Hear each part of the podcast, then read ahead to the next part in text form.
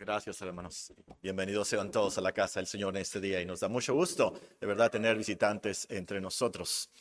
Vamos a buscar en la escritura el libro de Isaías y puestos de pie leer del capítulo 26, Isaías capítulo 26.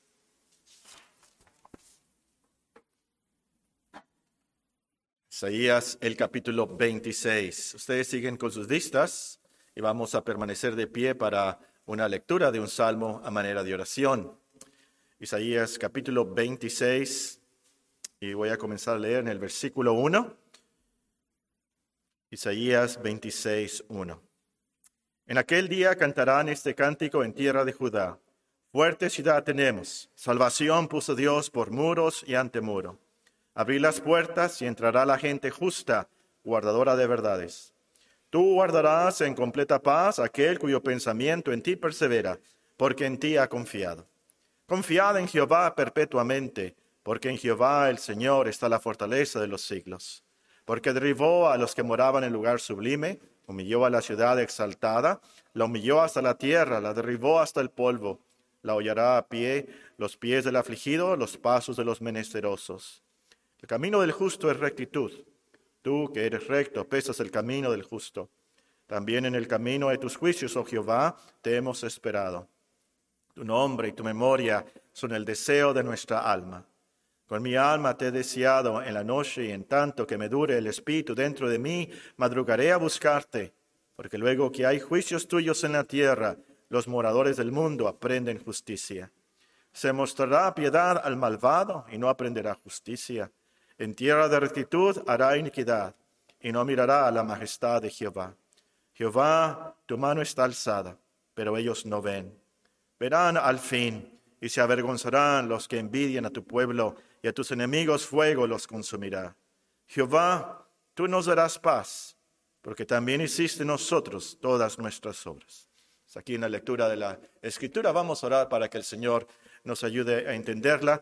Vamos a buscar en el Salmo 119 y todos juntos orar el versículo 17 al versículo 24. Todos juntos en voz alta, sinceramente orando este pasaje de la Escritura. Salmo 119, versículo 17 al 24. Haz bien a tu siervo que viva y guarde tu palabra Abre mis ojos y miraré las maravillas de tu ley. Forastero soy yo en la tierra, no encubras de mí tus mandamientos. Quebrantada está mi alma de desear tus juicios en todo tiempo. Reprendiste a los soberbios, los malditos, que se desvían de tus mandamientos. Aparte de mí el oprobio y el menosprecio, porque tus testimonios he guardado. Príncipes también se sentaron y hablaron contra mí, mas tu siervo meditaba en tus estatutos, pues tus testimonios son mis delicias y mis consejeros. En nombre de Cristo Jesús. Amén. Sentémonos, hermanos. Esta mañana volvemos a la exposición de Isaías capítulo 26 y versículo 3. Isaías el capítulo 26 y el versículo 3, donde nos encontramos una gran promesa.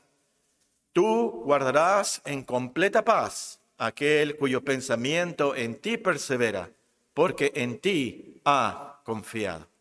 El domingo pasado comenzamos estudiando la gran preciosidad de las promesas. El apóstol Pedro dice que las promesas son las promesas de Dios son preciosas y grandísimas. Y esta de verdad es una promesa muy preciosa.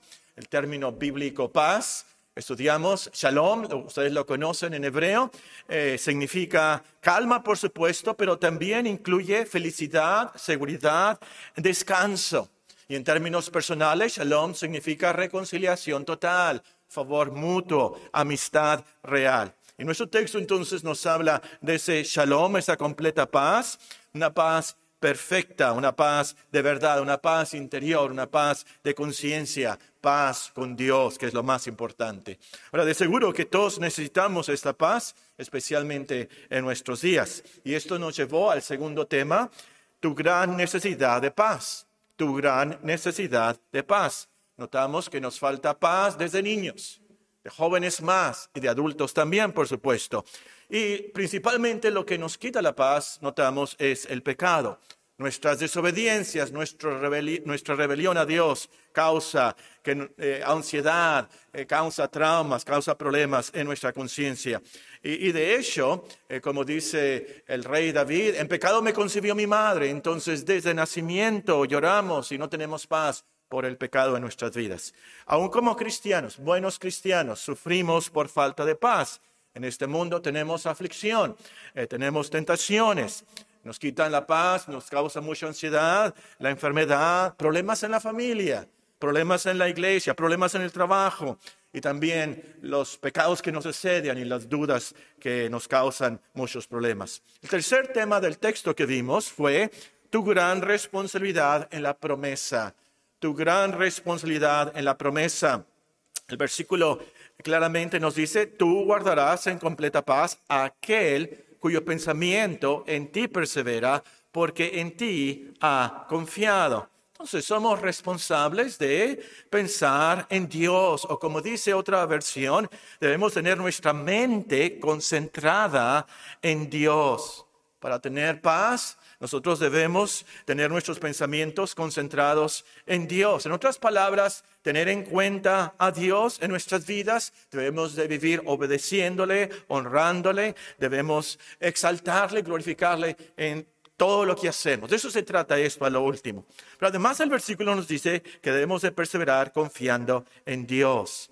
Es decir, vivir enfocados en Él, creyendo en Él, confiados en Él, como sí como nuestro Creador, Él nos hizo y no nosotros a nosotros mismos, pero sobre todo como nuestro Salvador.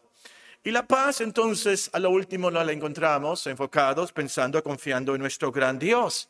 Y eso nos llevó al último tema, la gran capacidad de Dios para cumplir esta promesa.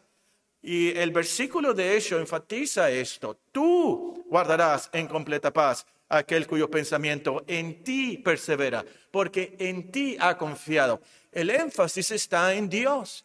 Y Dios puede darnos esta paz porque Él nos crió, Él nos hizo y sabe qué es lo que necesitamos para que funcionemos bien, para que funcione bien nuestra conciencia y estemos bien con Él y con nosotros mismos y con los demás, por supuesto. Él puede darnos esta paz porque Él es todopoderoso sabio, Él controla todo. E-, Él es Dios.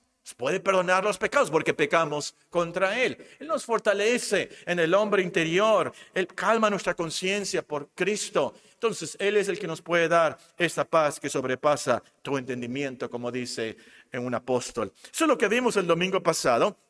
Y esta mañana vamos a volver a la exposición de este pasaje, a unas preguntas y respuestas prácticas sobre esta gran promesa unas preguntas y respuestas prácticas a esta gran promesa.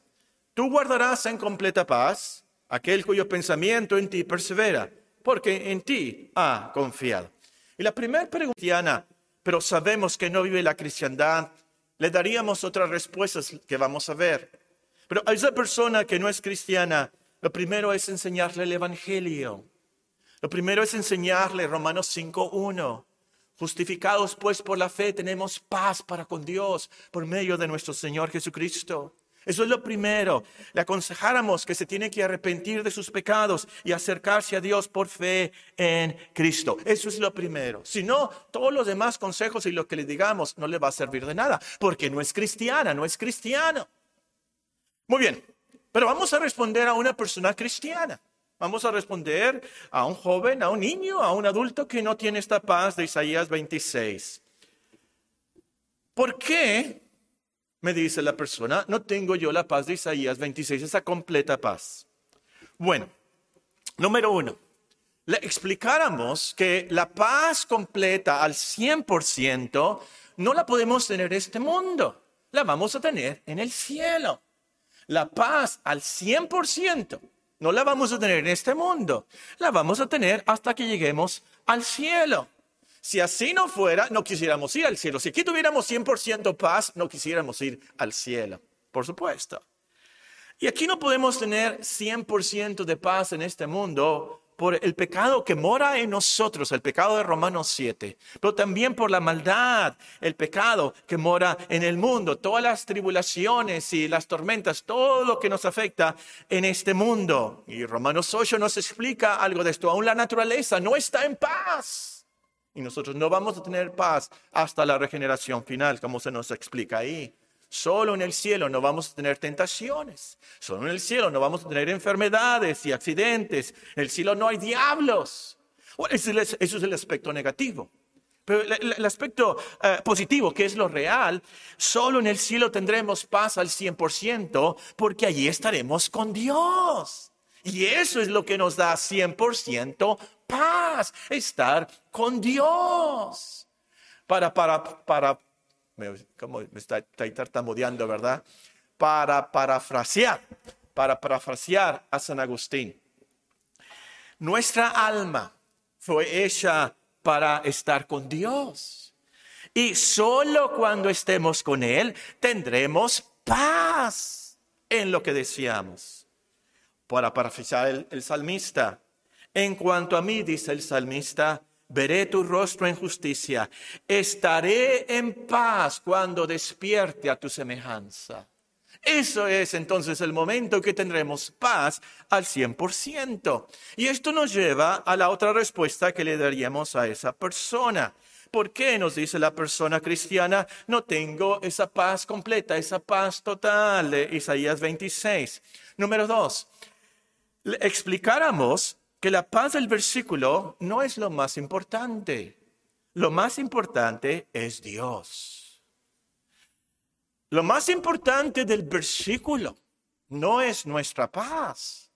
Lo más importante del versículo es Dios. Y aquí quiero que escuchen bien en este punto, porque aquí tropiezan muchas personas y aún cristianos. Hay quienes no tienen paz porque en vez de amar a Dios, aman la paz. Ese es un gran problema. En vez de querer estar en, eh, paz, estar bien con Dios, quieren estar bien en la vida. Son como los que quieren más las bendiciones y las bienaventuranzas que a Dios. No, no, no, no, no, no. Debemos de amar más a Dios que a las bienaventuranzas. Debemos amar más a Dios que a sus bendiciones.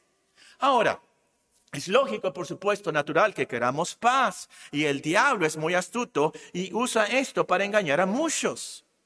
Pero hermanos y amigos, lo más importante, lo último, no es nuestra tranquilidad, no es nuestra felicidad, ni es nuestra prosperidad. Lo más importante en la vida y en el universo es Dios. Conocerlo a Él, disfrutar de Él, regocijarnos en Él. Y escucha bien, Dios a veces por eso te quita la paz. Y a lo mejor por eso tienes tanta ansiedad y nerviosismo. Y Dios lo hace para que lo busques a Él, en vez de andar buscando la paz. Me explico, ojalá que me explique bien en esto. Es difícil en un sentido porque queremos paz y la paz de Dios. Pero si queremos paz, en vez de querer a Dios, vamos a morir engañados. Porque la paz no fue crucificada por nosotros. Cristo fue crucificado por nosotros. A lo último es Dios que nos da la paz, no la paz que nos da Dios. Eh, ¿Me explico? Ojalá que sí. Eh, ah, lástima que no está la hermana Bechelani porque aquí gritaría, ¿verdad? Amén, hermano. Bueno, la estoy escuchando por el Zoom. Muy, muy importante eso. Y no será ese tu problema, hermana, hermano. Estás buscando la paz en tu familia, la paz en tu matrimonio, la paz en tu trabajo, la paz en tu conciencia, en vez de buscar a Dios. Encuentra a Dios, aférrate a Dios y entonces tendrás la paz. Muy bien, ¿qué le respondemos a una persona cristiana que nos dice que no tiene la completa paz, como dice el versículo? Número dos, le explicáramos que la paz del versículo no es lo más importante. Lo más importante es Dios. Número tres, le explicáramos que la paz del versículo no nos hace insensibles a las circunstancias de nuestra vida. La paz del versículo no nos hace insensibles. ¿Qué otra palabra pudiera usar acá? Indiferentes o ecuánimes a la paz. La paz de este versículo no nos hace indiferentes, insensibles a las circunstancias de nuestra vida.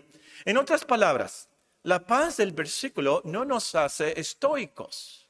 La paz del versículo no nos hace robots, no nos hace hombres mecánicos, no nos hace androides. No, no, no, no. Vamos a ver un ejemplo de esto para que capten esta verdad en el apóstol Pablo. Segunda de Corintios, capítulo 7 y versículo 5. Segunda de Corintios, capítulo 7 y el versículo 5.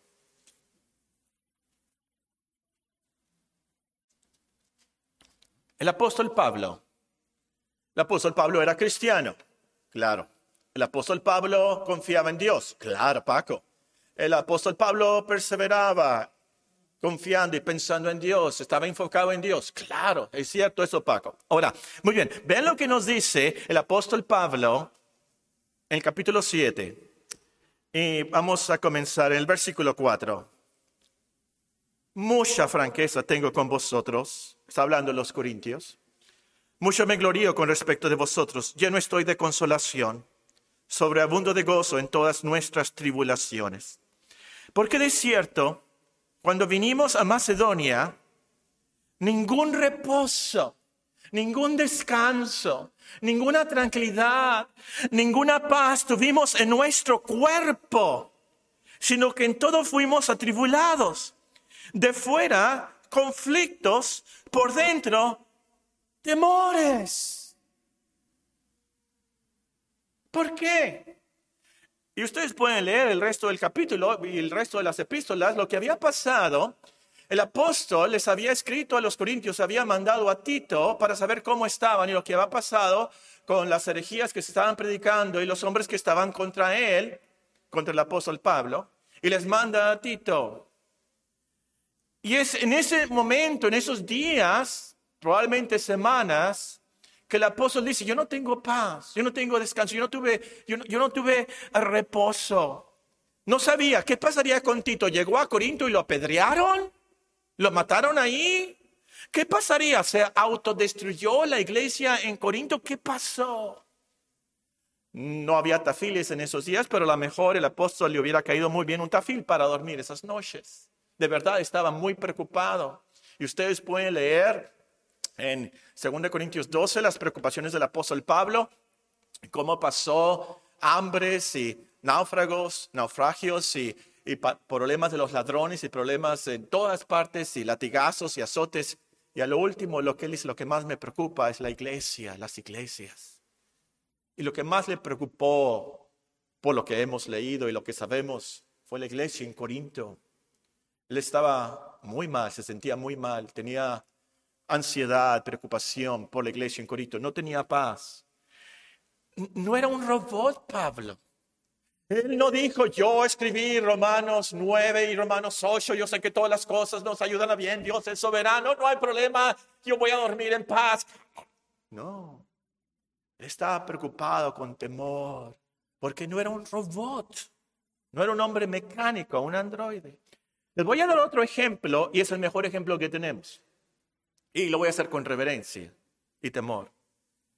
De seguro, si ha habido una persona que al 100% guiaba sus pensamientos a perseverar y confiar en Dios, esa persona fue Cristo, ¿sí o no? Claro que sí, al 100% perfecto, claro que sí. Pero ¿qué pasó en Getsemaní? ¿Y qué pasó en el Golgota? Fue Él indiferente, insensible a las circunstancias tan terribles de Getsemaní? ¿Acaso les dijo a los discípulos, ah, no importa, voy a resucitar de todas maneras? No, por supuesto que no. Les dijo, les pidió a sus discípulos, oren conmigo. Estoy tan triste hasta la muerte. Estuvo sudando sangre. Estuvo tan mal nuestro Señor Jesucristo. Y para mí esto es lo increíble. Un ángel lo tuvo que consolar y ayudar y fortalecer. ¿Por qué? Y en el Gólgota ni se diga. Dios mío, Dios mío, ¿por qué me has desamparado? Nada de paz. Cristo es 100% humano y entonces no fue insensible, robótico, estoico. Él sintió nuestros dolores. La amargura de la copa amarga de verdad fue amarga. Sintió en su alma la pérdida de paz y por eso gritó Eli, Eli, lama. Y entre paréntesis, y lo pongo entre paréntesis, pero es lo mejor y el corazón del sermón. Cristo tiene sentimientos humanos sabe entonces de nuestra debilidad, sabe que es perder la paz de Isaías 26.3. Y esto, hermanos, lo hizo, lo sufrió por nosotros. El castigo de nuestra paz fue sobre él. Es decir, él sufrió el castigo que merecía nuestros pecados. Él sufrió todo lo que merecíamos nosotros. Sufrió todo lo que se necesitaba para que nosotros tuviéramos paz con Dios. Eso es lo más importante del sermón. Pero también debemos recordar que Cristo lo sufrió eso en carne y alma como la de nosotros. Por lo tanto, se puede compadecer de nosotros cuando nosotros perdemos la paz. Nos puede ayudar, nos puede auxiliar. En las palabras de versículos que hablan de la oración, pero lo último nos hablan del sacerdocio de Cristo. Se los leo. Por tanto, teniendo un gran sumo sacerdote que traspasó los cielos, Jesús, el Hijo de Dios, retengamos nuestra profesión, es decir, la profesión de ser cristianos. Porque no tenemos un sumo sacerdote que no pueda compadecerse de nuestras debilidades, sino uno que fue tentado en todo según nuestra semejanza, pero sin pecado. Acerquémonos pues confiadamente al trono de la gracia para el oportuno socorro. Muy bien, cerrando el paréntesis. Y tiene que ver con este punto, pero lo separé. ¿Qué le respondemos a una persona cristiana que nos dice que no tiene la completa paz? Número tres, le explicaremos que la paz del versículo no nos hace insensibles a las circunstancias de nuestra vida. Número cuatro, le explicáramos que la paz del versículo no excluye los tiempos de angustias, batallas y tristezas que ponen una nube sobre la completa paz. La paz del versículo no excluye circunstancias que pongan una nube, y digo nube porque las nubes pasan, sobre la completa paz. Job creo que es un buen ejemplo de esto. Job capítulo 1, ustedes leen que Job era un hombre perfecto entonces, quiere decir que confiaba en Dios, perseveraba en pensar en Dios. Por supuesto, era un hombre muy próspero también. De seguro que tenía shalom, shalom. Pero ustedes conocen la historia. Qué tormenta de tragedias, qué tristezas, qué tentaciones sufrió. Para mí fue horrible la gran tentación de su esposa. ¿Se acuerdan? Maldice a Dios y ya muérete. Su esposa. No fue el diablo. Bueno, fue el diablo a través de su esposa. Él sufrió tanto que él escribió estas palabras. Lo que temo viene sobre mí y lo que me aterroriza me sucede. No tengo paz ni estoy tranquilo. No descanso, sino que me viene turbación. Y así, si es la buena voluntad de Dios para nuestras vidas, en su sabiduría, en su misteriosa providencia, nos puede pasar nosotros y pasar por angustias, tragedias, tentaciones que pongan una nube sobre nuestra completa paz. Lo bueno es que esa nube pasa, la nube pasa. Cristo puede reprender esa tormenta, esas nubes, y será grande bonanza, como leímos en Mateo capítulo 8. Muy bien, ¿qué le respondemos a una persona cristiana que nos dice que no tiene la completa paz? Número cuatro, le explicaremos que la paz del versículo no excluye las angustias que pondrán una nube sobre la completa paz. Número cinco, le explicaremos que la paz del versículo se cumple a su tiempo. La paz del versículo se cumple a su tiempo. Las promesas de Dios, todas las promesas de Dios se cumplen a su tiempo y su es con S mayúscula. Es decir, las promesas de Dios se cumplen al tiempo de Dios, un tiempo que es perfecto, un tiempo que es eficaz cuando se requiere, cuando se necesita. Entonces, puede ser que por un tiempo batalles para tener la paz del versículo, pero Dios cumplirá su promesa. Veces que Dios permite depresiones espirituales en nuestras vidas. Juan Bunyan sufrió por años, pero tuvo la paz del versículo. Puede ser que en tu vida estás pasando por tiempos difíciles, pero como dice un versículo sobre otro tema, ¿verdad? Espérala, no tardará. Dios dará esta completa paz. Y también incluyo aquí en este punto la lección que Dios nos da la paz, la completa paz, cuando la necesitamos. ¿Qué quiero decir con esto? Lo voy a ilustrar con la vida de Isaac. Isaac en el libro de Génesis. Isaac tenía dos hijos, uno que se llamaba Esaú y otro que se llamaba Jacob. ¿Se acuerdan que Jacob le robó la bendición de la primogenitura a Esaú? ¿Se acuerdan? Muy bien. Entonces, y si no conocen la historia, léanla en Génesis 27, es dramática. Y lo van a querer leer la de Josebra, porque sí. Bueno, es otra cosa. Bueno, pasa que Isaac entonces ya está muy anciano y quiere darle la bendición a Esaú, la bendición de la primogenitura. Ya está muy anciano. Ya, de hecho, nos dice el pasaje que, que estaba ciego. No sabía cuándo se iba a morir. ¿Se acuerdan? Bueno, entonces Isaac le dice a Esaú que traiga que comer, le va a dar la bendición. Él podía morir ese día o cualquier día, ya estaba muy, muy viejo, más de 100 años, unos dicen que tenía como 110. No está en la Biblia, pero pudiéramos imaginarnos que en la mañana se levantó Isaac y sintió una taquicardia, ¿verdad? ¿Y si me muero? Y no, he bendecido, ¿verdad? No he dado la bendición a Esaú no tenía paz. Y si me muero. Y, era lógico, ya estaba muy anciano, más de 100 años, eh, muy realista, muy anciano ya. Pero, bueno, si no conocen la historia, ustedes lean lo que pasó en Génesis 27, ¿verdad? Y Jacob se robó de verdad la bendición de la primogenitura. Pero, ¿saben cuántos años pasaron desde ese día cuando Jacob le robó la bendición a Esaú porque su padre le había pedido que comer y el banquete y cuando su madre Rebeca le había ayudado. ¿Saben? E-, ese día que, que Isaac había dicho, a lo mejor me voy a morir y vale más que bendiga mis hijos, ¿cuántos años pasaron entre ese día y su muerte? Pasaron, bueno, tuvieron que pasar, ustedes pueden calcular, bueno, les va a ayudar. Jacob se fue, tuvo que trabajar por dos esposas, ¿se acuerdan? Tuvo que tener doce hijos. Tienen que multiplicar entonces cuando menos 12 por 9 más 14.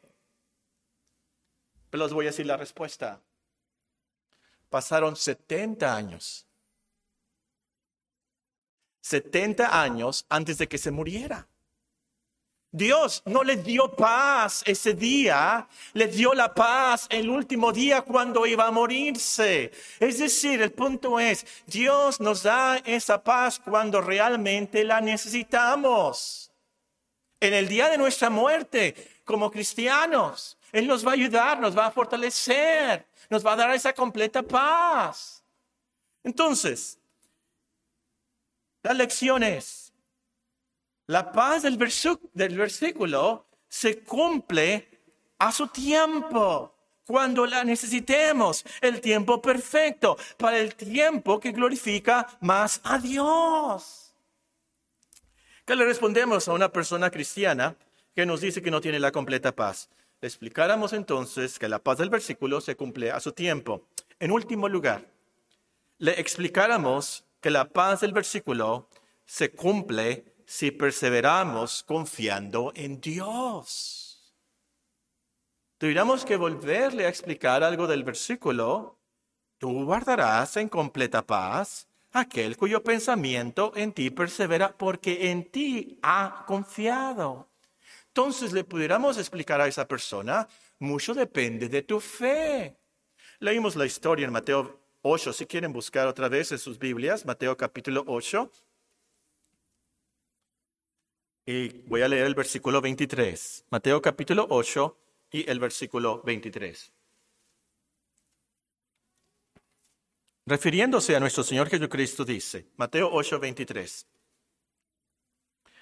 Y entrando él en la barca, sus discípulos le siguieron, y aquí que se levantó en el mar una tempestad tan grande que las olas cubrían la barca, pero él dormía.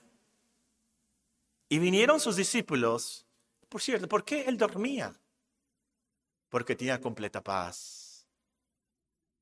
Pero vinieron sus discípulos y le despertaron diciendo, Señor, sálvanos que perecemos. Ellos no tenían paz. Él les dijo, ¿por qué teméis? Hombres de poca fe.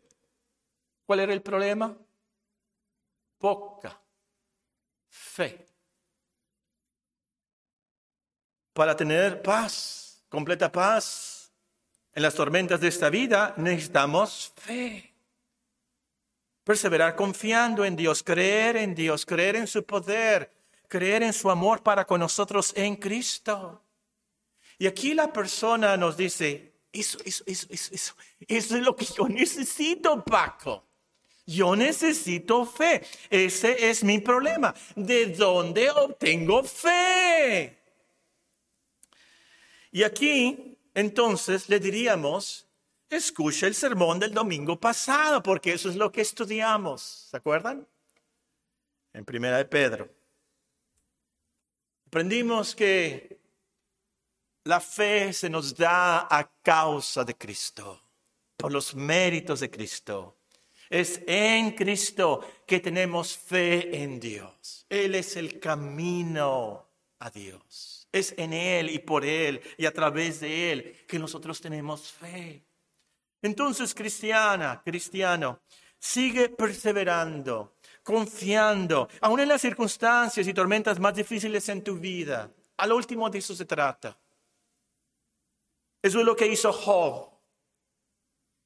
Job fue horrible lo que pasó.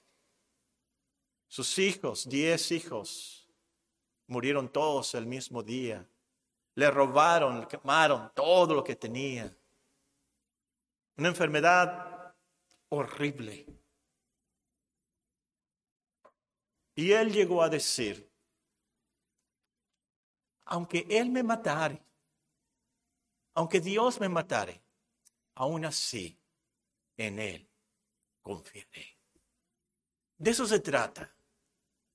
Se trata de decir como el Padre en uno de los evangelios que trajo a su hijo endemoniado, eh, Señor, yo, yo creo, ayuda a mi incredulidad. Y recuerda, lo más importante aquí no es la paz. Lo más importante no es la fe. Porque también a lo mejor no tienes tanta fe. Porque tú quieres confiar en que tienes mucha fe en vez de confiar en Dios. Y Dios no te da la fe ni la paz hasta que tu objetivo, tu enfoque sea Él. Lo más importante no es nuestra mucha paz o nuestra mucha fe. No es lo más importante, es nuestro gran Dios. El propósito, su propósito en nuestras vidas, su voluntad, su gloria.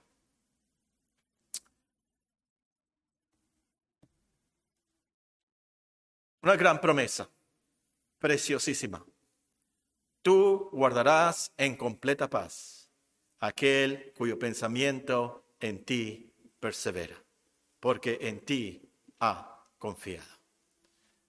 Al salir de las puertas de esta iglesia, espero que vayas pensando en Dios, nuestro gran Dios que nos da esta paz. Al salir de las puertas de esta iglesia, Tú pídele a Dios, Señor, yo necesito paz en estos días, pero te necesito más a ti. Revélate. Ayúdame a creer. Ayúdame a confiar. Yo quiero creer. Yo quiero confiar en ti. Oremos.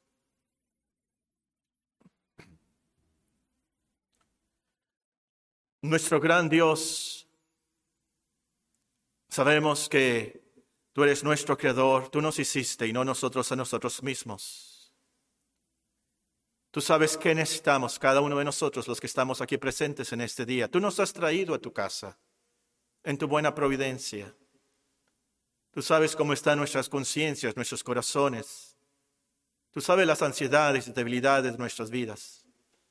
Te pedimos por los méritos de Cristo, a causa de Cristo, que nos des la fe y la paz que necesitamos, esa completa paz que solo tú puedes dar.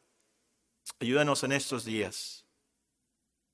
Te rogamos, Señor, para nuestras familias, nuestros hermanos, nuestros amigos que están sufriendo a causa de la pandemia, que tú los ilumines, les des esta paz, sobre todo que reveles a tu Hijo, nuestro Señor Jesucristo Pedimos para nosotros, como cristianos, nos ayudes, que inyectes estas lecciones a nuestras vidas para tu gloria. Eso es lo que más queremos. Sabemos, Señor, que tú nos has dado este día como un día de reposo. Ayúdanos, Señor, a tener ese reposo que podemos tener en ti, ese descanso en Cristo. Pedimos por los méritos de Cristo, Señor, que esas palabras esta promesa no haya sido predicado en vano, como lo has prometido, no volverá a ti vacía, sino hará lo que tú quieres. Oh Espíritu Santo, ilumínanos, ayúdanos, transfórmanos por tu gracia y para la gloria de Dios. En Cristo nuestro gran Salvador.